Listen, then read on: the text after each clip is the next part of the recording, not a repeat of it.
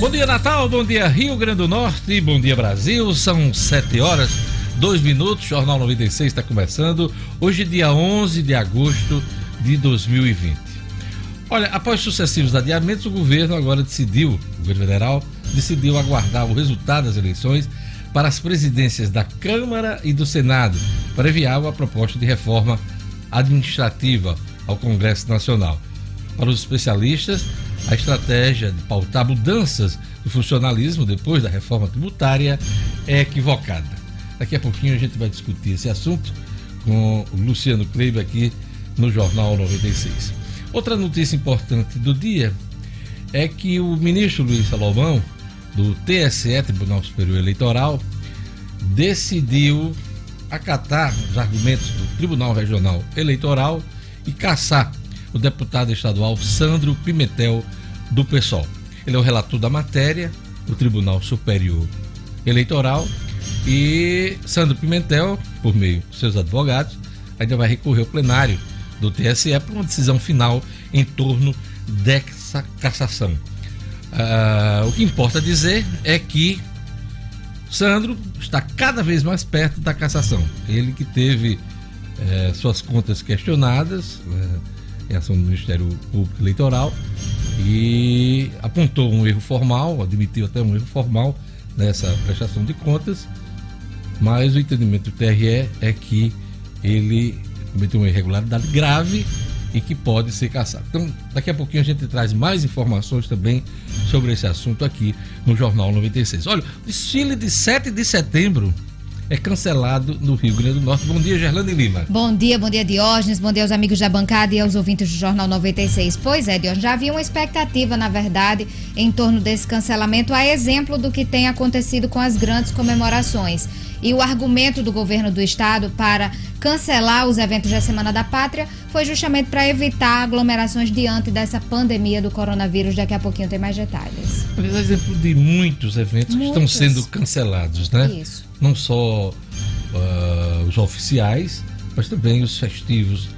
Gerlande Lima. Carnaval, por exemplo. Carnaval está. Que é o ano que arriscado. vem ainda ano que mais. vem ainda, fevereiro do ano que vem mas alguns estados já discutem abertamente o cancelamento do carnaval, Exatamente. como é o caso do São Paulo, São Paulo. né? Principal metrópole do país já discute, inclusive jogar para uma outra data, julho tal, mas o carnaval tem que ser ali pelo é. início do ano, até para o ano começar. A gente tem o Réveillon, mas a gente tem essa máxima aqui no Brasil, de começar o ano só depois do carnaval, né? Verdade. Mas vamos acompanhar esse, esse assunto. Olha, o América venceu o Globo e assumiu a liderança do turno no reinício do campeonato estadual, hein? Pois é. Edmo Sinedino, bom dia. Bom dia, Diógenes. Bom dia, ouvintes do Jornal 96. Ontem, na Arena das Dunas, no reinício do nosso campeonato estadual, Diógenes, depois de um primeiro tempo difícil, né? A América no segundo tempo marcou dois gols, aos 4 e aos 19, e venceu o Globo de 2 a 0. Com esse resultado, o América foi a 11 pontos e assumiu a liderança do segundo turno. A liderança de hoje que pode perder hoje, caso o ABC ao menos empate com o Santa Cruz. ABC e Santa Cruz será hoje às 20 horas e 15 minutos, também na Arena das Dunas. Pois é, o futebol daqui a pouquinho no Jornal 96. Luciano Kleber também informa hoje que após dois anos de espera, o setor produtivo comemora o envio do projeto da Lei Geral da Microempresa para a Assembleia do Rio Grande do Norte um ato importante ontem da governadora, juntamente com várias entidades empresariais. E hoje aqui no estúdio a gente vai conversar com o secretário estadual de tributação, Carlos Eduardo Xavier, sobre o projeto geral da microempresa, essa proposta que foi encaminhada à Assembleia Legislativa. Cadu foi um dos eh, articuladores desse entendimento em torno do projeto da Lei Geral da Microempresa. Então, daqui a pouquinho ele vai nos trazer detalhes, claro, também conversar sobre reforma tributária.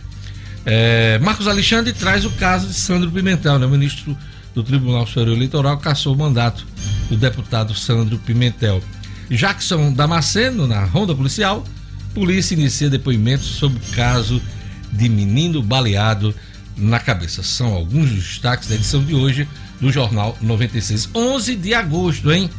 11 de agosto, dia da televisão. A televisão me deixou burro, muito burro demais. Vocês lembram dessa música? É do Titãs, hein? Eu gosto demais. Então hoje é o dia da televisão. A televisão também, claro, informa, leva, leva muita informação, né? Shows de entretenimento, muito conteúdo também educativo. Hoje é o dia de comemorar a televisão brasileira. E também é dia do advogado, não é? Eu nossos colegas advogados, amigos, é, advogados estão comemorando hoje seu dia. E hoje é o Dia Internacional da Logosofia. Você sabe o que é logosofia, Gerlane? Explica aí pra gente hoje. É uma ciência criada pelo pensador e educador humanista argentino Carlos Bernardo Gonzalez, que tem a finalidade de buscar o autoconhecimento do próprio indivíduo através da revelação de conhecimentos da natureza transcendente. Ou seja, não, não entendi porra nenhuma. Nem eu. Autoconhecimento. Eu não entendi. A gente foi nada. vive sem isso. Eu acho que a gente vive sem isso. Hoje é dia do estudante também, hein? Dia do estudante. Mesmo dia do advogado é o dia do estudante. Dia do garçom, Dia do garçom. dia do garçom e dia de Santa Clara de Assis. E também dia do magistrado. Tem uma história interessante aqui que eu queria lembrar. Hoje é o dia do garçom, né?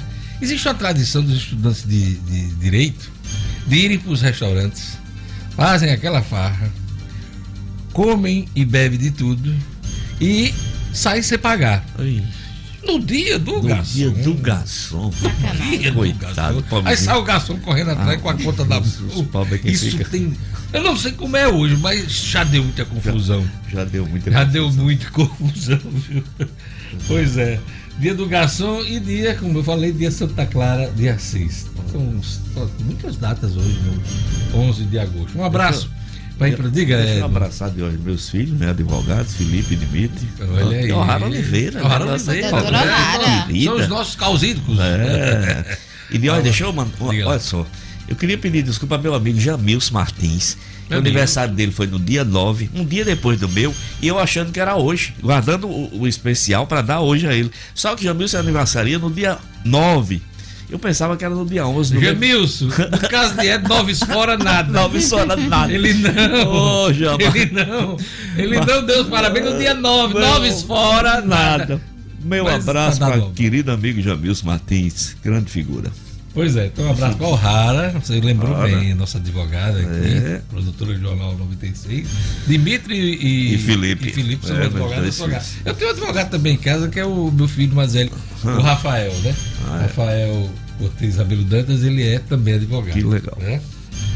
Olha, eu queria mandar um abraço também para Ana Luísa Gugel, da Senhor Festa, hum, que faz aniversário hoje. Senhor Festa.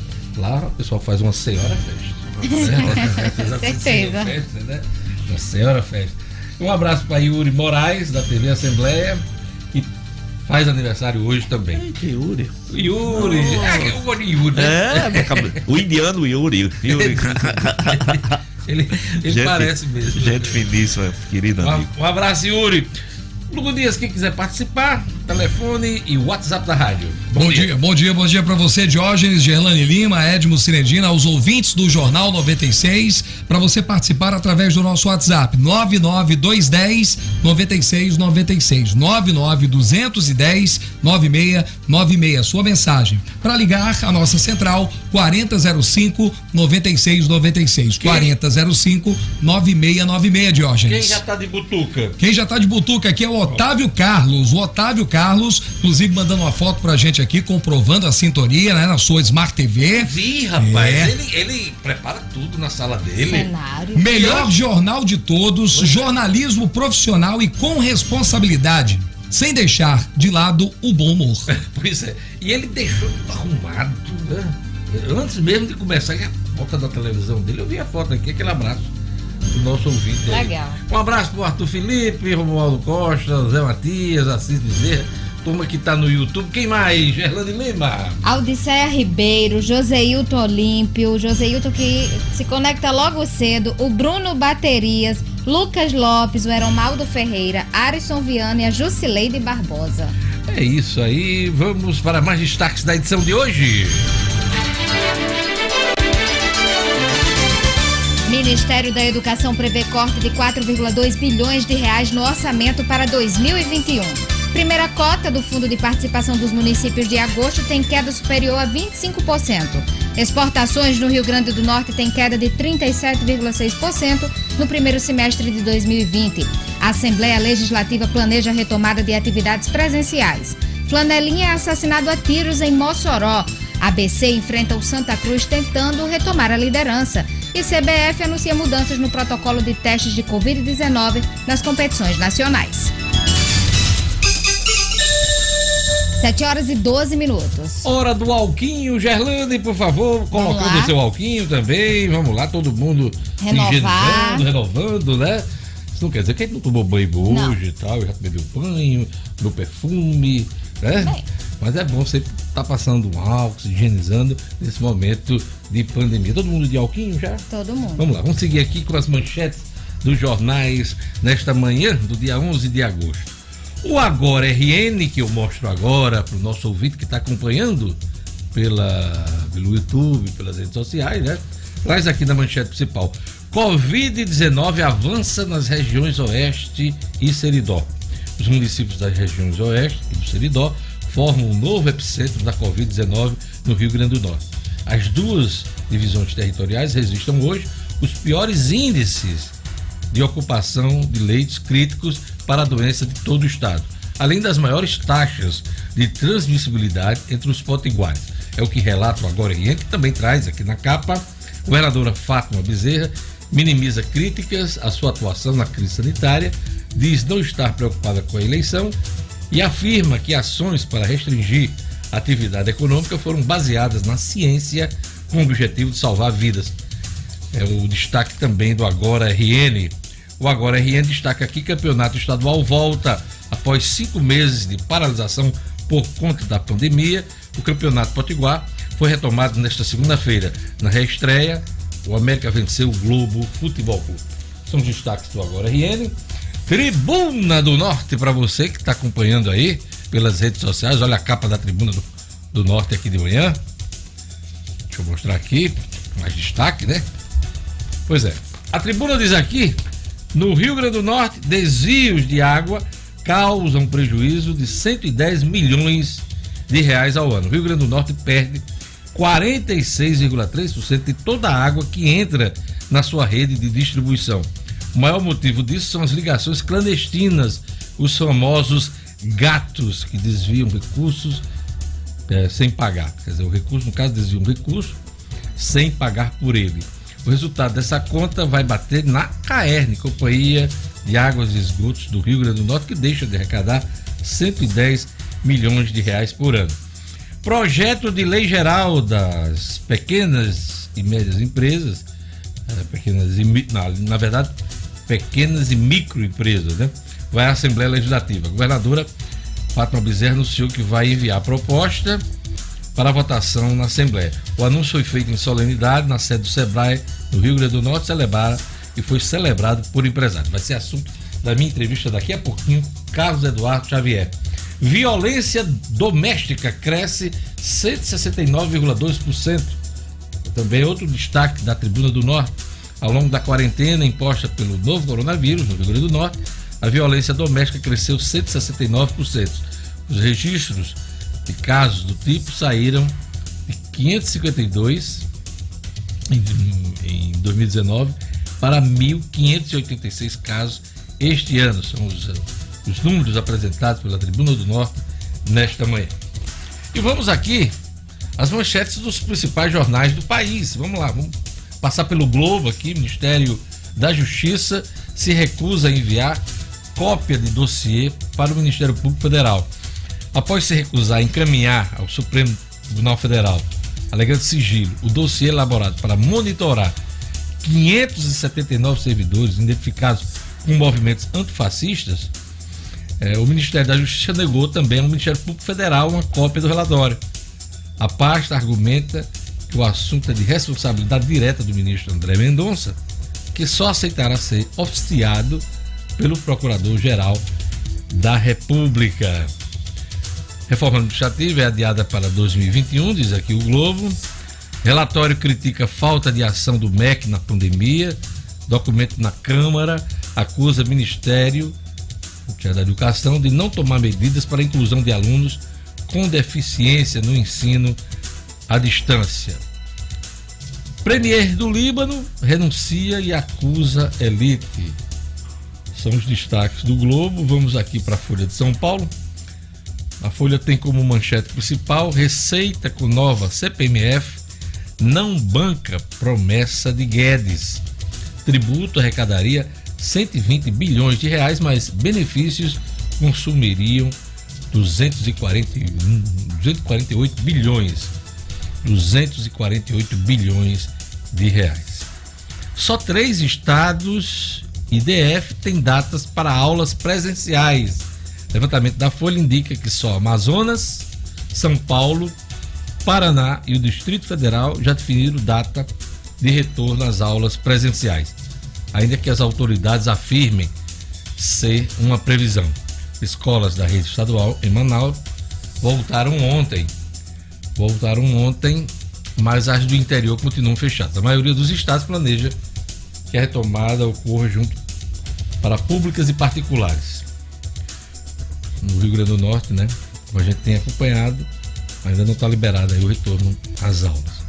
Destaque da Folha e do Estado de São Paulo diz aqui, na sua manchete principal, equipe econômica cria força-tarefa para manter teto de gastos. Para manter teto de gastos.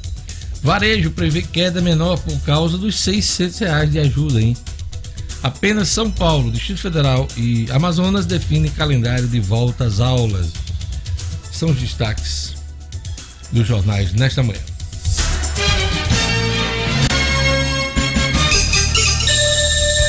Sete horas e 19 minutos. Vamos aos destaques do portal nominuto.com. Parque da Cidade reabre nesta terça-feira com restrições para visitação. Principal medida para retorno será o uso obrigatório de máscara por todos os frequentadores, sejam visitantes ou funcionários. Exportações no Rio Grande do Norte têm queda de 37,6% no primeiro semestre de 2020. Querosene de aviação, melão e pescado são os itens que mais impulsionaram a redução de janeiro a junho. Nova etapa da campanha de vacinação antirrábica continua em Natal. A campanha teve início no dia 13 de julho, após a constatação de oito morcegos positivos para a raiva nas quatro regiões da capital. Casa Durval Paiva é mais uma vez certificada pelo selo do ar. O selo tem como objetivos incentivar, legitimar e destacar o profissionalismo e a transparência nas organizações não governamentais brasileiras. Acesse, fique bem informado, você na capital, no interior, fora do estado, fora do país, www.nominuto.com tem notícia chegando. 7 horas e 20 minutos. A promoção do Viver Marina voltou, hein? Para deixar o seu paisagismo mais bonito. Viver Marina com a promoção nunca vista em plantas com até 50% de desconto. Vários planos de venda que vão até 10 pagamentos no cartão de crédito. Vendemos o Viver Marina vende barato porque produz Grama esmeralda a partir de cinco reais um metro quadrado. Vou repetir, grama esmeralda a partir de cinco reais um metro quadrado. Loja aberta com as devidas seguranças na esquina da rua São José com a Miguel Castro, em Lagoa Nova, bairro de Lagoa Nova, em Natal. Não compre planta sem antes fazer o orçamento no Viveiro Marina. E repetindo, hein? A promoção voltou plantas com até 50% de desconto. Viver Marina, a grife do paisagismo. Vamos conferir a previsão do tempo hoje no Rio Grande do Norte. Informações da Clima Tempo. Previsão do tempo. Em Natal, a previsão é de sol com algumas nuvens e névoa fina ao amanhecer. Amanheceu chovendo, né? Chove rápido durante o dia e a noite. A mínima é de 23 e a máxima de 29 graus. Em Extremóis, a terça-feira é de sol com aumento de nuvens ao longo do dia. A mínima fica nos 23 e a máxima chega aos 30 graus. Em Caiçara do Norte, a previsão é de sol entre nuvens. Chove rápido à tarde e à noite. A mínima na madrugada foi de 23 e a máxima fica nos 34 graus. E em São Bento do Trairi, a terça-feira de sol com aumento de nuvens pela manhã e possibilidade de pancadas de chuva à tarde e à noite. Mínima de 22 e máxima de 34 graus. 7 horas e 22 minutos. Ronda policial. Vamos chamar o Jackson Damasceno Polícia inicia depoimento sobre o caso do menino baleado na cabeça, Jackson.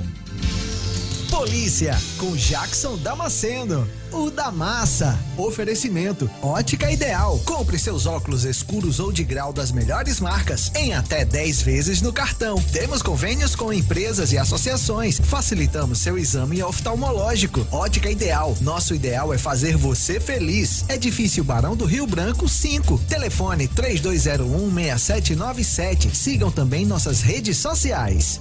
Jackson, a polícia iniciou depoimento sobre o caso do menino baleado na cabeça. Conta pra gente os detalhes. Bom dia. Bom dia, Diógenes. Bom dia ao nosso público da 96.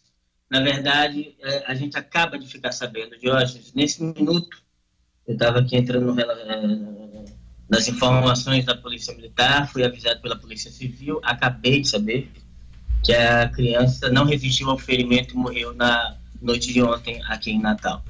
Eu estou falando da história de William Davi Guedes, de 8 anos. Acabei de descobrir que estava nesse momento aqui investigando o nome do garoto, porque até então, com ele em vida, a gente não tinha autorização de divulgar a identidade do menino. Como ainda ontem à noite foi decretada a morte cerebral é, do, do, menino, é, aí, enfim, a gente pode divulgar o nome. O William Davi Guedes tinha 8 anos, morava na rua Vicente Celestino, no bairro Nazaré, e a história é a seguinte Ontem de tarde, a Polícia Militar recebeu uma, um chamado, Diógenes, para o condomínio onde ele morava, é, dos pais avisando que ele tinha estava brincando com amigos no playground do condomínio quando sofreu uma queda, bateu a cabeça em um tampo de cimento, ah, numa caixa de gordura, alguma, aquelas coisas que tem no condomínio, né? No, no, no, ah, enfim, e ele acabou desfalecendo por conta dessa queda o machucado foi feio e eu estava explicando às pessoas,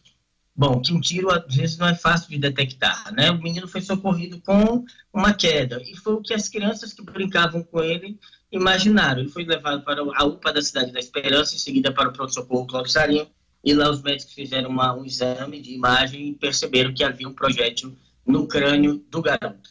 Eu conversei ontem com o delegado Marcos Vinícius, da DHPP, é, no Brasil Urgente e ele está à frente das investigações, ele diz que a polícia não descarta nenhuma possibilidade. Mas o que ele imagina, dentro do que ele já observou e já observou nesse plantão, Diógenes, já que ele foi lá ao local do, do fato, um condomínio, é, é, no bairro Nazaré, ele imagina que o garoto tenha sido vítima de um tiro, sabe Deus lá vindo de onde, uma bala perdida, e caiu né? Como o tiro foi externo, as crianças não perceberam estampido. Um tiro sendo um tiro, ele não é tão alto como nos filmes de TV. Ele recebeu o tiro na cabeça e caiu em decorrência do tiro. E aí as crianças que estavam com ele, os pais presumiram que ele tivesse machucado em decorrência da queda. É o que a polícia imagina. Os depoimentos já estão sendo tomados para saber o que é que aconteceu, de onde veio essa bala que atingiu o William, que repito, em primeira mão agora nos veículos de comunicação do Estado. A criança faleceu na noite de ontem, ela que já havia estado grave, não resistiu, teve morte cerebral na noite de ontem, agora, há pouco de fato, ela morreu, Jorge. Lamentável, Jacques, essa história. Infelizmente, a, a, perda desse, desse garoto. Você traz aí informação em primeira mão. Jackson, Flanelinha é assassinada a tiros em Mossoró. O crime aconteceu por volta das 8 horas desta segunda-feira na rua, uh, no bairro Paredões, em Mossoró. A vítima identificada como Roncalli da Costa, era conhecido como Jamanta, tinha 39 anos, morador do Alto do São Manuel, estava no meio da rua quando foi atingido com 10 tiros de pistola calibre 380. Informações repassadas à Polícia Militar é, dão conta de que ele caminhava em via pública quando foi surpreendido é, por homens que estavam em uma moto escura. É, Jamanta sofreu os primeiros tiros nas costas, é, em seguida, assim que caiu, o garupa da moto é, é, desembarcou do veículo e, e, completou a sua sanha de violência, matando o rapaz. Segundo a contagem informal dos nossos colegas competentes da imprensa moçorense, esse é o centésimo sexto homicídio no ano de 2020 na capital do Oeste, Jorge. É isso aí. Obrigado, Jackson, pelas informações. A crônica policial no Jornal 96. Com ele, o repórter maluquinho Jackson Damasceno. Até amanhã. Até amanhã, meu amigo. Um grande dia para todos. Até amanhã, se Deus quiser. 7 horas e 27 minutos. Olha, você que sempre pensou em gerar sua própria energia e economizar sua conta de luz, a sua conta de luz, chegou o momento, hein? Pois é. A Mega Solar, uma das maiores empresas de energia solar do Brasil, está lançando no mercado o kit de venda direta. Kit de venda direta. Você agora pode comprar o seu kit de energia solar separado e você mesmo manda instalar. Pois é, simples assim. A Mega Solar quer que todo mundo possa ter seu sistema de energia solar, inclusive você, nosso ouvinte de todas as manhãs. Você pode adquirir seu kit a partir de 10 mil e duzentos reais. 10 mil e duzentos reais. E a Mega Solar ainda divide esse valor para você.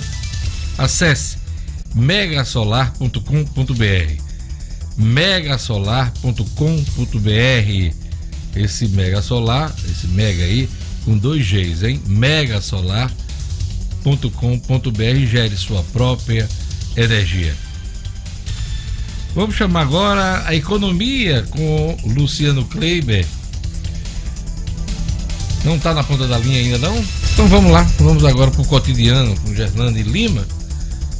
Desfile de 7 de setembro é cancelado no Rio Grande do Norte. Gerlane. Pois é, Diógenes, o governo do estado cancelou os eventos alusivos à Semana da Pátria 2020 por causa da pandemia. Como eu ressaltei aqui na abertura do programa, já tinha uma expectativa em torno desse cancelamento, a exemplo de outros grandes eventos para evitar aglomeração. E essa, de fato, foi a justificativa do governo do estado, a exemplo do que já tem acontecido. Entre as atividades canceladas, está o tradicional desfile do dia 7 de setembro, a data em que se comemora a independência do Brasil. E essa decisão ela foi informada na tarde de ontem. Gerlane, você já participou de um desfile cívico-militar? Ah, né? já, Diógenes, já. Ah, é, escolas de e, escola, e os militares é, também. os militares As também. escolas primeiro, depois na sequência o desfile militar. Você já participou? Já Eu participei é muito legal, muito emocionante, né? Na época do Salesiano, eu acho que também em Recife. Quando eu morei em Recife, estudei em Recife, eu também participei do concurso. Na época de Salesiano eu não cheguei a participar, mais nova, mais nova eu participei e minha sobrinha até pouco tempo atrás eu acompanhava os desfiles, é sempre muito emocionante, Pois muito é. bacana. Ficou expectativa, inclusive, das crianças, dos alunos, de participarem, mas infelizmente por causa da pandemia, esse ano o evento teve que ser cancelado e como nos anos anteriores, aqui em Natal, o evento aconteceria no entorno da Praça Cívica, né? E o cancelamento é justamente por causa disso, para evitar aglomerações e o risco de contaminação. Vale lembrar que na semana passada, o Ministério da Defesa determinou que os comandantes da Marinha, Exército e Força Aérea Brasileira não participassem dos eventos comemorativos do aniversário da proclamação da independência, justamente como os desfiles, paradas, demonstrações e outros diógenes que pudessem causar concentrações de pessoas. Então, isso será em todo o Brasil. Não é só aqui, isso acontece em todo o Brasil. Para evitar aglomerações do público, é preciso sim manter o distanciamento. Lembrando que o Rio Grande do Norte voltou ao grupo do- dos estados que estão em estabilidade no número de mortes, então isso não dá uma tranquilidade. Por isso, é preciso tomar esse tipo de precaução, Diógenes. É isso aí. Eu queria mandar um abraço pro Paulo Ricardo Oliveira, ele está dizendo aqui, bom dia, meu caro Diógenes. Grande abraço. Não sou do RPM, mas sou do Caicó. mas sou do Caicó. Tá é. valendo. Grande Paulo Ricardo, grande amigo. Aquele abraço, obrigado pela audiência. Um abraço pro Carlos Henrique também. E a Giliarde Tico. Acho que é Giliarde Tico. Acho que é o uh, Giliarde é nome masculino, né? É. Depois ele confirma aqui pra, pra mim aqui. É isso aí. Vamos agora. Giliardo, o cantor Giliarde, pô, né? Aquela nuvem que passa. Lá em Eita. Riba sou eu. Isso já. Hoje, Em- Diógenes já lembrou É, cada música. Cada música. Pois é, eu, eu- eu cheguei aqui escutando o Steve Wonder. I just call to say. Olha aí. É, grande Do nível. do NIRV. Agora vamos falar economia. Após dois anos de espera, setor produtivo comemora o envio da Lei Geral da Microempresa para a Assembleia Legislativa. Bom dia, Luciano Kleiber. Bom dia, Diógenes. Bom dia aos amigos, bom dia aos ouvintes do Jornal 96. Pois é, Diógenes, a governadora Fátima Bezerra reuniu ontem é, parte dos representantes do setor produtivo do Estado, estavam lá o presidente da FEComércio, Marcelo Queiroz, presidente também do Conselho Deliberativo do SEBRAE, estavam lá uh, o presidente da CDL Natal, presidente da Federação das Associações Comerciais, presidente da Associação Comercial, enfim, os principais representantes do setor produtivo para é, oficializar o envio para a Assembleia Legislativa da Lei Geral da Micro e Pequena Empresa, que já foi implantada em mais de 120 dos 167 municípios do Rio Grande do Norte, mas que precisava, precisa, né, da implantação no âmbito estadual a lei geral, que, a grosso modo, é um conjunto de providências eh, legislativas, né, legais, para, que, para facilitar, né, para criar um ambiente eh, de negócios melhor para as micro e pequenas, que representam mais de 90% do universo de empresas eh, do nosso estado. Do e, nosso e se não me engano, Luciano, só para pontuar, é responsável por 70% da empregabilidade nesse país, hein? 70% da empregabilidade, Diógenes, e melhor, nos últimos anos, onde a gente tem visto o mercado de trabalho, de uma maneira geral, é, encolher, o, as micro e pequenas empresas têm pairado, vinham né, antes da Covid, e vinham pairando acima dessa crise, sendo o segmento que estava registrando a abertura de novas vagas, né, contribuindo exatamente para que a a balança não ficasse tão para baixo. E aí essa, essa legislação, né, essa lei geral foi encaminhada para a Assembleia, agora está nas mãos dos deputados, e entre outras coisas, né, entre as novidades que a lei cria, de hoje, eu quero destacar é, uma. É, a nova lei geral do Rio Grande do Norte ela vai determinar que as licitações do Estado até 150 mil reais, ou seja, as contratações que o Estado for fazer em todas as áreas que tenham um limite de 150 mil reais, elas serão exclusivas para as micro e pequenas empresas e também teria a previsão de subcontratação é, do, do objeto, né, do que for contratado, pelas pequenas empresas. Né? Então, veja só, é, é, é uma, uma, uma formatação que cria um ambiente muito propício para as micro e pequenas empresas trabalharem para o setor público nesse estado. Aquela então, história, agora, né? Compre o que é daqui, né? É, exatamente. É uma, é uma formalização, é uma oficialização. O próprio governo vai fazer com que. É, vai, vai ter essa opção primordial pela compra das empresas que são locais, Diógenes. Um, um excelente passo da governadora ontem, agora, como eu já disse, está nas mãos dos deputados. Não acredito que vai haver grandes resistências na Assembleia. De uma maneira geral, os deputados são simpáticos à lei geral. Pois é, o governo comprar e pagar, né, Luciano Kleber? Não adianta receber o produto, isso, é- o serviço. É, é, outra luta importante. depois pagar diante dessa crise financeira que os estados, que os estados passam, né? Muito importante essa parte também, viu, Diogo? Bem lembrado. Olha, claro, TIM e Vivo já ensaiam divisão de base de clientes da Oi. E, e aqui no Rio Grande do Norte, como é que a coisa vai rolar, hein, Luciano Kleber? Pois é, só para contextualizar nossos ouvintes, a, a, Claro, a TIM e a Telefônica, né, que são a Telefônica quem comanda a operadora Vivo, elas estão formatando um consórcio para adquirir a Oi, que é a operadora que ficou para trás, vamos dizer assim, nessa disputa do mercado é, de telefonia brasileiro. Hoje a gente tem ali é, a liderança do mercado é da Vivo, tem algo em torno de 33% do mercado. TIM e Claro ficam ali brigando entre 23% e 25% as duas. Uma hora a TIM está na frente, outra hora a Claro está na frente. E a, a Oi tinha ficado para trás, né? tinha ficado aí na casa dos 15%, 16% de mercado, perdeu competitividade, se afundou em dívidas e agora está precisando dessa negociação.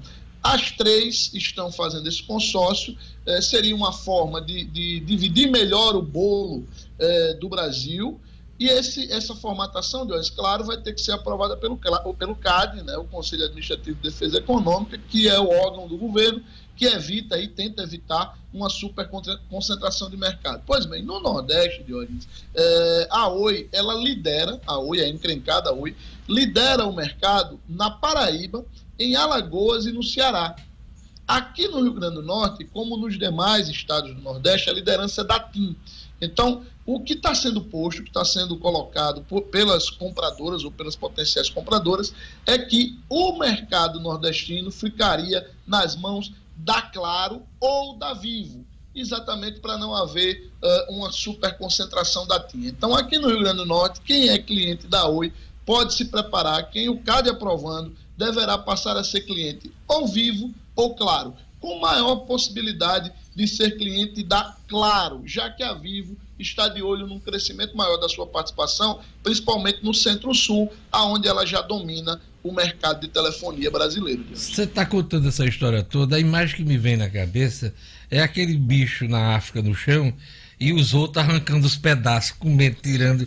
É, as hienas, é, né? as, hienas. as hienas e outros bichos, né? Porque é, é a sobrevivência na, na, selva, na savana, né? Então você falando aí, a oiva estirada no chão e as outras lá tirando os, os pedaços que podem é, da carne boa, né?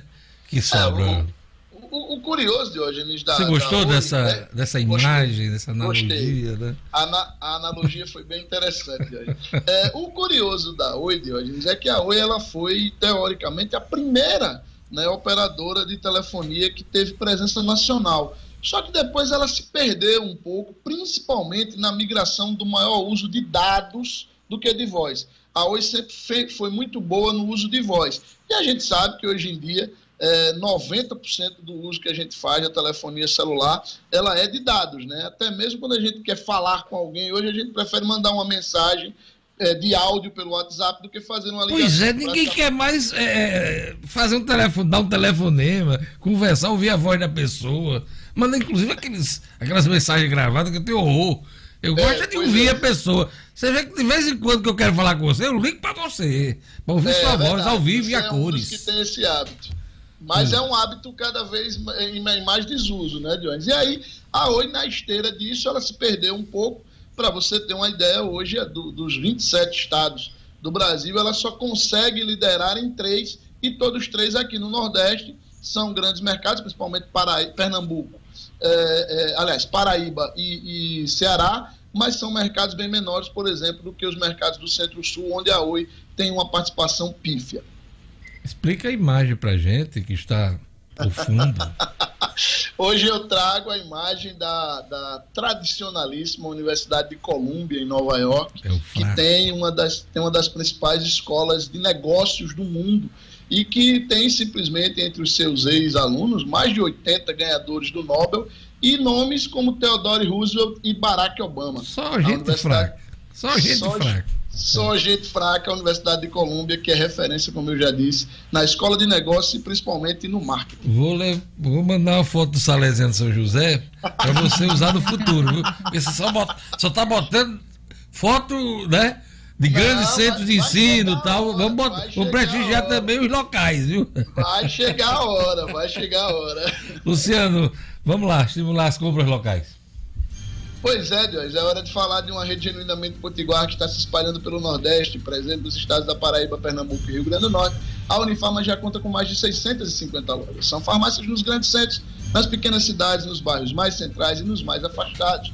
Ou seja, sempre onde a gente mais precisa. Portanto, faça como eu e valorize as empresas da nossa terra. Lembre que são elas que dão emprego ao nosso povo e ajudam a nossa economia. Procure a Unifarma, porque lá você encontra atendimento personalizado e o melhor preço baixo de verdade. Eu garanto. Unifarma, uma farmácia amiga, sempre perto de você, Diógenes. Obrigado, Luciano. Até Diógenes, com as informações. Né? Calma, calma, calma. Daqui a.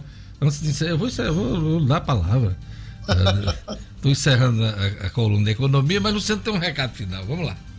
Pois é, eu queria só falar, fazer dois registros, Diógenes. Primeiro, me somar ao amigo Edson Cinedino, num abraço calorosíssimo ao amigo Jamilson Martins, né, que fez aniversário domingo. Eu também engoli essa mosca, Edson.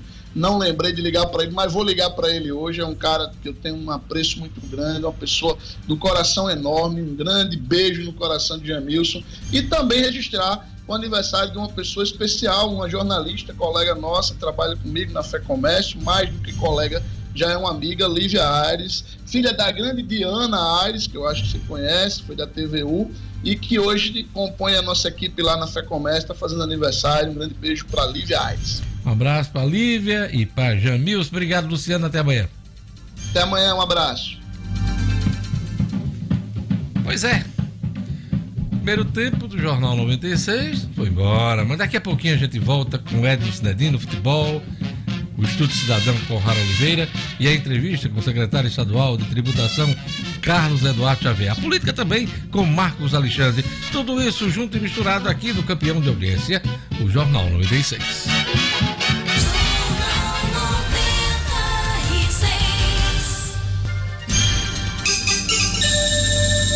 Estamos de volta com o Jornal 96, 7 horas e 43 minutos. Pois é, eu vou direto pro futebol. A América vence o Globo e assume a liderança do turno no reinício do campeonato estadual. As informações com Edmo Cinedino. Esportes com Edmo Cinedino. Vamos lá, Cinedino, América venceu o Globo. Pois é, deu um joguinho bom, apesar dos do 105 dias de paralisação. O Globo do Renatinho Potiguar, parabéns ao trabalho do Renatinho Potiguar e jogador. Globo muito bem num primeiro tempo que poderia até né, ter, ter furado a defesa do América. O goleiro Everton fez importante defesa. No primeiro tempo ainda, Diógenes, o jogador Leozinho foi expulso. Uma expulsão duvidosa, porque eu não sei se o jogador do América seria mesmo, iria mesmo na direção do gol, sendo o último homem, como diz a regra, né? Eu vou até dar uma olhada na regra, pode ser que tenha mudado alguma coisa. Mudam hum. tanto.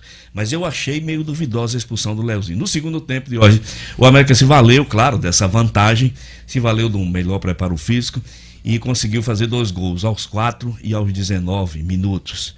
Eu atribuo a essa vitória do América ao fato de ter jogado com homem a mais e a mudança que o Roberto Fernandes fez, fazendo entrar o Wallace Rato no segundo tempo que foi para mim o maior nome do América. O Wallace Rato. E depois entrou Jacaré no Globo. E teve uma jogada que o Rato desarmou o Jacaré. Não, o Rato e o Jacaré se enrolaram no, no, no foi um verdadeiro zoológico. É, é um nacional geográfico. de hoje, gols do América marcados. Mundo animal. É, gols do América marcados por Augusto aos 4 minutos, o atacante Augusto também teve um bom desempenho. E depois o zagueiro Edmar aos 19 não quer dizer que no segundo tempo, mesmo com homem ao menos, o Globo ainda deu trabalho ao América, por intermédio dos jogadores Beléu e Gabriel Silva, dois bons valores, além do Jacaré que entrou depois. Então, mais uma vez, fazendo fazendo destaque. E no time adversário tem algum caçador? para enfrentar um time desse, um tem que ter um caçador. um caçador. Engraçado que os dois, é? os dois, os dois bichos estavam no banco, né? Não está dizendo também porque tem uma ratoeira em campo. Bom, com 2 a 0 Diógenes, o América foi a 11 pontos, assumiu o América tinha 9. É, a América tinha, foi, foi, a, foi a 10 pontos, né? A América tinha 7 e assumiu a liderança do Campeonato Potiguar. É, e hoje tem mais campeonato Potiguar. Hoje tem ABC e Santa Cruz. O ABC tem nove pontos, um saldo de gol de 15. Se empatar com o Santa Cruz, hoje o ABC toma a liderança do América. E tudo indica de onde que esse segundo turno vai estar tá caminhando para uma decisão, ABC e América. Um, um, deve ficar em primeiro e o outro em segundo. O ABC já, já ficou com o primeiro turno do campeonato do estadual. Primeiro turno, né? exatamente, antes da paralisação. O América precisa vencer esse tudo para ter o confronto final, né? É, e tem ainda o confronto que pode acontecer, que é o primeiro contra o segundo do turno, que é a decisão do turno hum. é assim, é o primeiro contra o segundo. Se for América ABC, no caso o ABC ganha do América, já não tem mais a decisão. O América tem que vencer o ABC, vencer esse turno, para poder realizar as duas partidas. temos mais um mês de futebol, né, do estadual, né? E hoje é mais ou menos por aí. São 12 jogos, uma, uma média de 12 jogos. Pode ser, podemos ter mais de 12, né? Se tivermos as finais. É, é, meados de setembro, finalzinho de setembro, encerra Exatamente. o campeonato que é estadual. que né? é quando vai começar a Série D do brasileiro de hoje. É isso. É. Gerlando e Ed, Ed deve, deve conhecer, porque é do tempo dele de, olha, lembra de alguma música de Noite Ilustrada? Ah, é, o, é, o Denivaldo tá me perguntando aqui. São clássicos, mas eu tô lembrado aqui de, de cabeça. Eu ela tem 18 anos, eu vou fazer 56. Desse que é. Embalou essa música deve ser de. Eu acho né? que essa música é de Ataúfo. Acho né? que essa música é de Ataúfo, que a Noite Ilustrado fez um grande sucesso. Ataúfo Alves. Alves grande, grande também. Ataúfo. Que é da mesma época do Noite Ilustrada. Aquele abraço, o Derivaldo. Sempre na escuta. O Derivaldo é muito novo, ah. mas, é, mas gosta de música, música boa, música antiga, né? É, é. A música não tem tempo, né? Não tem tempo. Ela sendo boa. E quando fala de música de chifre, eu me lembro logo de Lupa Logo do Olha, velho Lupa. Ataúfo, Lupicínio Rodrigo. E Noite Ilustrada. Noite Ilustrada. Meu é amigo. É fantástico, Pelo amor de Deus. Vamos lá. Vamos, Diógenes. 37 casos de Covid na primeira rodada do Brasileirão, nas três séries, Cinedino. Exatamente. E a CBF mudou, Mudou o protocolo. Vamos logo falar dos 37 casos. Vamos lá. Foram, foram 8, 10 do time do Goiás, no São Paulo, que foi um jogo que foi adiado. Aquele, Aquele do que domingo, nós já né? falamos, né? Aí teve outro jogo, 13 Imperatriz no Maranhão, também foi cancelado, porque o Imperatriz. Isso é chegou- Série B, Imperatriz de 13 é Série C. Série C. É. Série C. Tre- 12 jogadores do Imperatriz testaram positivo para Covid-19. Não teve jeito, a CBF cancelou a partida. Mas aconteceram, de duas partidas. Uma na Série C, que foi Brusque e Ipiranga, que cinco jogadores do Ipiranga testaram positivo e um do Brusque. Claro que eles não jogaram, mas isso não impede tá- de colocar todo mundo em risco, né? Na Série A foi só um caso. Só um caso. né? Aí teve um caso na série C, um, dois, um caso, dois casos na série C e um caso na série B. Olha só o caso do CSA. O CSA jogou todo desfalcado porque nove jogadores testaram positivo para a Covid. O CSA entrou em campo com time reserva e mesmo assim venceu o Guarani de 1 a 0. Então, por isso, a CBF definiu por mudanças no protocolo método de competições. É, os times podem testar em outros laboratórios, além do Albert Einstein, que a CBF banca Albert Einstein. ampliou todos os jogadores, não só os relacionados, mas os não relacionados também vão ter que fazer teste de hoje. E essa é a É medida. a medida. Em todas as federações. Todas as federações. Em, to... em quem está bancando esses jogos. Exatamente. Porque Exatamente. você sabe, eu sou da opinião, que o futebol não deveria ter votado. Não devia ter voltado. Não tem condições, não Não tem, tem. público, não Não tem. tem. receita, não tem patrocínio. Não tem Esses nada. grandes clubes estão vivendo é da verba da TV. E ainda, é Exatamente. claro, de grandes Exatamente. patrocinadores dessas redes. Exatamente. Então, Mas com essa pandemia parou tudo. parou tudo. Parou tudo. Então, Deus, os resultados os clubes têm que enviar 24 horas antes das partidas. As mudanças foram essas determinadas pela CBF diante do que aconteceu na primeira rodada. Beleza? Pois é, e você já falou, mas é bom lembrar que o ABC enfrenta hoje o Santa, Cruz, às 20 horas e 15 tentando minutos. retomar a liderança né, do, Exatamente. do campeonato estadual. ABC que enfrenta alguns problemas, eh, salários atrasados, coisa e tal, mas vai a campo hoje contra o Santa Cruz, querendo retomar a liderança às 20h15 na Arena das Dunas, jogo que será transmitido pela FNF TV. Vai, vai ter. É, ontem teve transmissão, transmissão eh, com narração do Marcos Lopes, comentário do nosso queridíssimo Fábio Pacheco. TV FNF ontem transmitiu o jogo América e Globo, vai transmitir hoje Santa Cruz e ABC. estão dando um passo adiante para ver se evita que cada clube crie suas estruturas. Né? Tô, Verdade. tô achando que é um pouco isso, para manter o controle da situação, né? É, rapaz. Mas essa coisa está mudando. Vamos ver como é que mudando. vai ficar, hein? Isso. Aliás, Agora vamos- o dinheiro vamos ver o que é arrecadado- que vai sobrar, Sobrar. do futebol do Rio Grande do Norte nesse final de ano. de, de hoje, do dinheiro arrecadado dessas transmissões, que, é, que, que o, o torcedor tem que pagar para ver, a não ser que ele seja associado. O associado do ABC hoje não paga, o associado do América ontem não pagou. O torcedor que não é dos clubes, que não é associado, compra o direito de assistir o jogo e esse dinheiro será rateado para todos os clubes: é, 30 para ABC, 30 para América e os 40% restantes para os outros seis. É bom. Isso é muito, positivo. é muito legal. Ideia do E o presidente nosso querido Leonardo Fábio tá, Bezerra tá, tá na transmissão, é? Muito bem ontem na transmissão, fazendo os bom. comentários da partida. Fiquei muito feliz de ouvir o nosso querido Fábio Pacheco.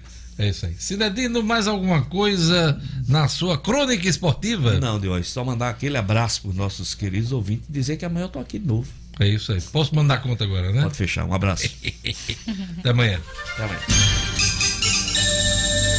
7 horas e 52 minutos. Olha, débitos de difícil recuperação com Simples já podem ser parcelados. O'Hara Oliveira. Estúdio Cidadão, com O'Hara Oliveira. Muito bom dia a todos. Eu destaco hoje que a Procuradoria-Geral da Fazenda Nacional regulamentou o parcelamento especial para os negócios de pequeno porte afetados pela pandemia do novo coronavírus. Agora, até o dia 29 de dezembro, micro e pequenas empresas com débitos no Simples Nacional, considerados aí de difícil recuperação, vão poder pedir o parcelamento em quase 12 anos, com descontos nas multas e nos juros. Tem um detalhe: Somente dívidas com classificação C e D, que são as de recuperação difícil ou muito difícil, poderão ser parceladas. Já as dívidas de pequenos negócios falidos ou em recuperação judicial automaticamente serão consideradas irrecuperáveis. O contribuinte deverá demonstrar à Procuradoria os impactos financeiros sofridos pela pandemia. Daí, o órgão vai estimar a capacidade de pagamento da micro e pequena empresa e vai formalizar uma proposta de parcelamento composta de entrada de 4% dos débitos com classificação C e D, parcelada em 12 meses, e uma divisão do saldo restante em até 133 meses com prestação mínima de 100 reais. Dependendo do número de parcelas, o contribuinte vai poder obter aí um desconto de até 100% nas multas, nos juros e nos encargos legais. O percentual será definido com base na capacidade de pagamento e no prazo de negociação escolhido. Daí, como fazer para aderir. Essa adesão, ela pode ser feita pelo site www.regularize.pgfn.com www.regularize.gov.br. Vou repetir: www.regularize.pgfn.gov.br. Somente após ter a dívida confirmada com classificação C e D, o contribuinte receberá a proposta e poderá pedir a adesão. O parcelamento especial só é efetivado depois do pagamento da primeira parcela. É isso? Fica a dica, O'Hara Oliveira, para o Jornal 96. Jornal 96. 7 horas e 54 minutos. Doutor O'Hara, hein? É. Doutor O'Hara, hoje é dia do advogado. Vamos respeitar a polícia. No caso, não é nem polícia. É, é a doutora O'Hara. Doutora O'Hara, né? Olha, eu queria mandar aquele recado do Cicó para você agora. Faz tempo que você me escuta falar sobre o Cicó, Sistema de Cooperativas de Crédito Brasil sobre o quão importante é o cooperativismo financeiro. Agora, então, mais do que nunca, é hora de a gente falar de quem verdadeiramente se preocupa conosco, com os nossos negócios, com a economia local. Quando pensar em escolher qualquer produto ou serviço financeiro, maquineta, boleto bancário, seguro e aplicações, não pense muito. Valorize e use o Cicobi como seu parceiro prioritário. Valorize quem valoriza o que é daqui. Na agência do Cicobi, no Partage Norte Shopping, a gerente é Celiane. Do Portugal, o center é Denivaldo. Denivaldo, da Noite Ilustrada. Pois é. No centro de convivência da UFRN, você vai encontrar a DEA na gerência. E na agência da Bel Cabral, o gerente é o Galiza. Cicobi, não podemos dar as mãos, mas podemos juntos fazer a diferença. Olha, duas informações aqui. A defesa de Fabrício Queiroz recorreu ao Supremo Tribunal Federal para derrubar a prisão domiciliar determinada pelo Superior Tribunal de Justiça. O pedido de habeas corpus é para que ele seja colocado em liberdade sem nenhuma restrição. O pedido vai ser analisado pelo ministro Gilmar Mendes. Outra informação interessante tem a ver com a economia. Em meio à pandemia do novo coronavírus, as vendas do varejo encolheram 8,8% na semana do Dia dos Pais, na comparação com o mesmo período de 2019. E agora os números da pandemia em si. O Brasil chegou a quase 102 mil mortes por Covid e mantém média acima de mil por dia. Vamos, Gerlando, os números, passar aqui os números do Rio Grande do Norte, Brasil e do mundo. Isso, Diógenes, foram 721 mortes pela Covid confirmadas nas últimas 24 horas. Isso de domingo para segunda-feira, chegando ao total de 101.857 óbitos. Em casos confirmados, já são 3 milhões 56.312 brasileiros com o novo coronavírus. No total, oito estados apresentaram alta de mortes. O Rio Grande do Norte saiu daquele grupo que estava em queda. Diógenes voltou para a estabilidade. Ontem, até ontem, voltou para a estabilidade porque o estado chegou a 55.420 casos confirmados e 1.977 mortes pela doença. São três mortes ocorridas nas últimas 24 horas, ou seja, de domingo para segunda-feira. Outros 194 óbitos estão sob investigação. No mundo, São 20 milhões 275 mil 611 casos confirmados e 739.517 óbitos. Diógenes, vale é, lembrar e destacar que a Rússia registrou a primeira vacina contra a Covid do mundo. A Rússia fez esse registro, o Ministério da Saúde concedeu a aprovação regulatória para a primeira da vacina Saúde lá, de né? lá, Certo. de lá contra a Covid-19, que foi desenvolvida pelo Instituto de Moscou após menos de dois meses de testes em humanos. E o anúncio já foi feito hoje do registro dessa vacina. Diógenes espera que a Rússia já comece em breve a produção em massa. E aí, o presidente da Rússia, o Vladimir Putin, já, já disse que a filha dele recebeu uma dose da substância. É, vamos ver como é que a comunidade médica né, recebe essa vacina na Rússia, porque com certeza algumas etapas foram queimadas aí no processo de aprovação da vacina. Então, ah, vamos acompanhar a eficácia né, Exato. dessa, dessa vacina. Há uma discussão aqui no Brasil, viu, Gelane? Muita gente já naquela expectativa de vacina e já está surgindo um novo problema aqui. Sabe qual é? Seringas e agulhas para o processo de vacinação. É, Estima-se aí que o Brasil vai precisar, se for uma dose só, de pelo menos 200, 200 milhões de seringas. E o mercado brasileiro, a indústria brasileira, só produz cerca de um milhão e pouco, um milhão e meio. Então você vê aí a- a- a- o, que, o esforço que precisa ser feito para se ter o insumo para aplicação da vacina. Então, esse é um problema que está sendo colocado pela indústria ao governo brasileiro. O governo brasileiro já está debruçado nessa questão. Não só agulha, mas Da também seringa. É, agulha e seringa, né? Seringa. Seringa e agulha. É isso aí, Gelando. Mais alguma, algum número? Não, Diógenes.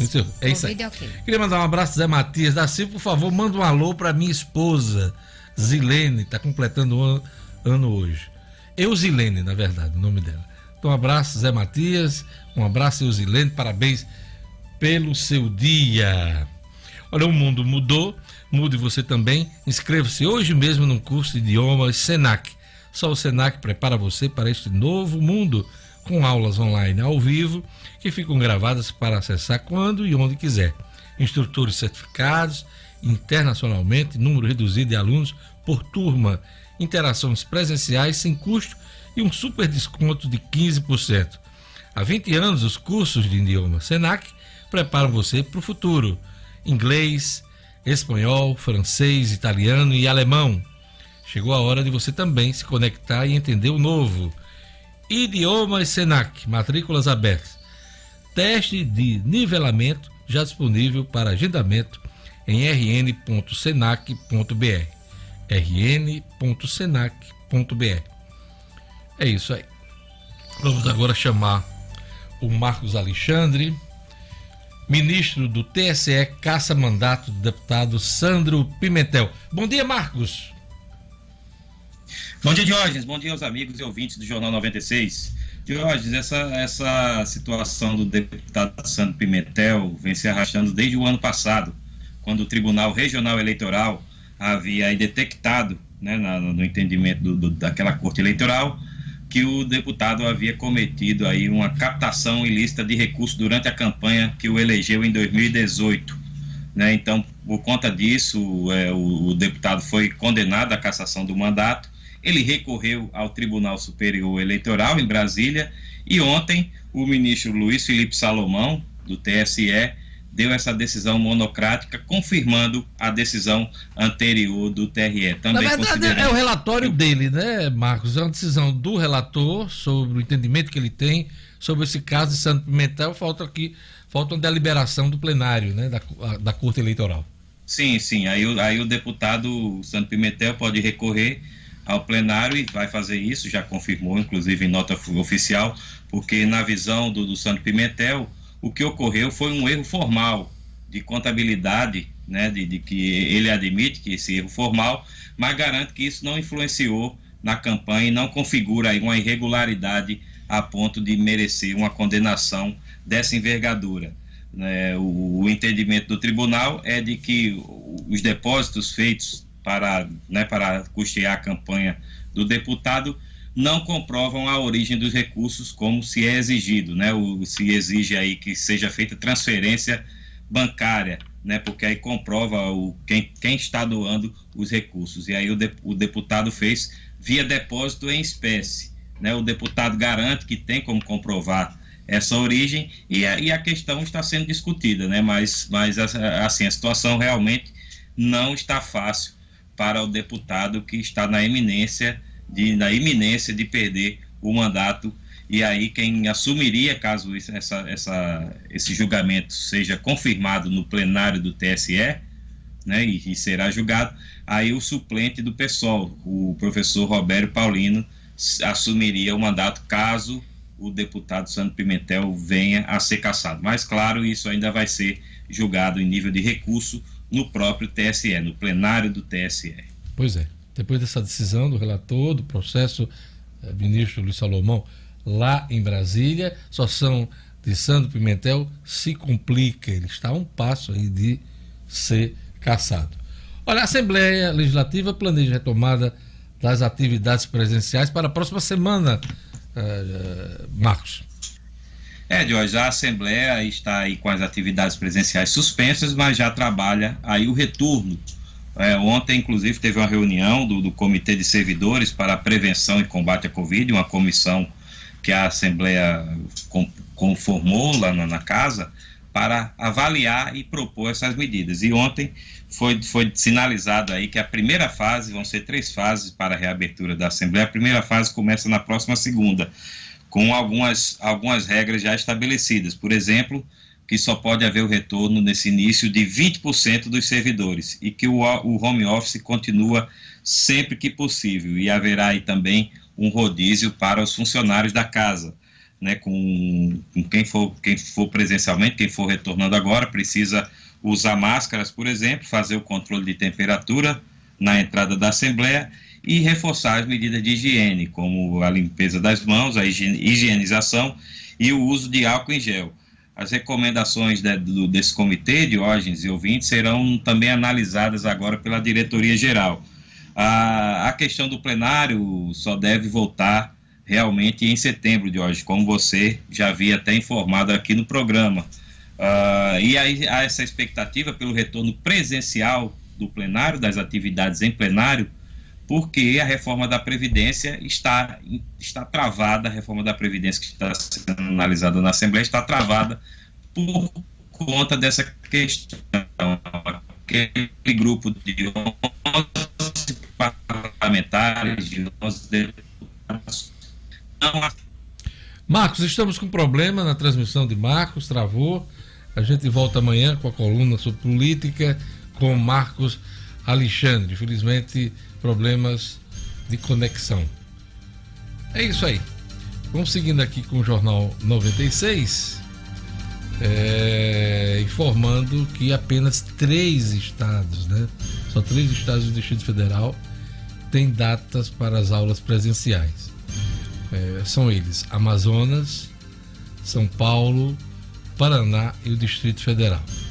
Aqui o estado do Rio Grande do Norte, Secretaria é, de Educação, é, orienta que algumas escolas privadas podem retomar suas atividades, ouvindo, claro, os conselhos do comitê que acompanha essa questão da Covid, elas estariam é, liberadas para o retorno dessas atividades. Mas na, no ensino, na rede pública, ainda não há data. A governadora Fátima Bezerra ainda não estabeleceu uma data de retorno dessas aulas. Universidade Federal do Rio Grande do Norte retoma as aulas, mas via online a partir do dia finalzinho desse mês agora, de agosto, dia 24 de agosto.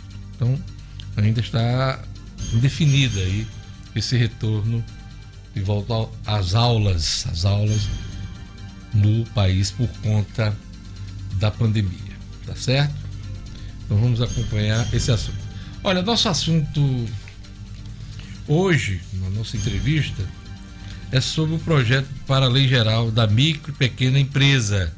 Esse projeto foi encaminhado para a Assembleia Legislativa depois de um amplo, uma ampla discussão com setores empresariais e técnicos do governo. Né? Então a gente está aguardando conexão. Temos conexão já com o secretário? Não. Para a gente detalhar essa, esse projeto, destacar os principais pontos que tem a ver com compras governamentais, estariam garantidas para as micro e pequenas empresas. É, teriam mudanças também na, na fiscalização, na fiscalização, que teria um caráter orientador no início, desoneração também de impostos e taxas, e também o crédito, criando aí canais de crédito para microempresas, além de uma, uma educação empreendedora. São alguns pontos desse, desse projeto que foi encaminhado à Assembleia Legislativa. Quem vai conversar com a gente hoje é o Carlos Eduardo Xavier, secretário estadual de tributação. Nós temos já o secretário?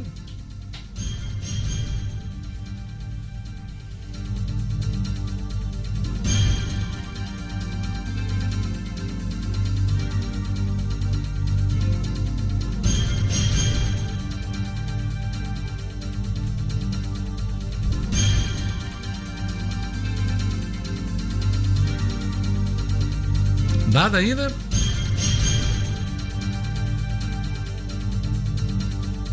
Olha, a Secretaria Municipal de Saúde de Natal, através do Centro de Zoonoses, iniciou ontem uma nova etapa da vacinação antirrábica para cães e gatos e com idade a partir dos três meses. A campanha teve início no dia 13 de julho, após constatação de oito morcegos positivos para a raiva nas quatro regiões metropolitanas do município de Natal. E no final de julho, contou com novas estratégias adotadas. Então temos aí é, a retomada da campanha de vacinação antirrábica para cães e gatos com idade a partir dos três meses. Como é que está a conexão? Temos problemas? Então vamos encerrar o Jornal 96, infelizmente. Vamos tentar remarcar o secretário estadual de tributação, Carlos Eduardo Xavier, para que a gente possa detalhar aqui o projeto geral da pequena microempresa que foi encaminhada à Assembleia Legislativa, né? Então, um projeto importante para o setor econômico e a gente vai trazer aqui a palavra do secretário. Vamos ouvir também as entidades empresariais, né? Elas que lutaram bastante sobre esse assunto. A gente vai encerrando aqui o Jornal 96. Queria agradecer a audiência de todos. Obrigado, Gerlando, pela presença. Obrigado, obrigado, Lugo, o Luciano Kleiber, Marcos Alexandre. Edmo Sinedino, Rara Oliveira, o Clebinho, a todos que acompanharam o Jornal 96 nesta manhã de terça-feira, 11 de agosto de 2020. Vem aí, Padre Francisco Fernandes com Fé na Vida. A gente volta amanhã com o Jornal 96.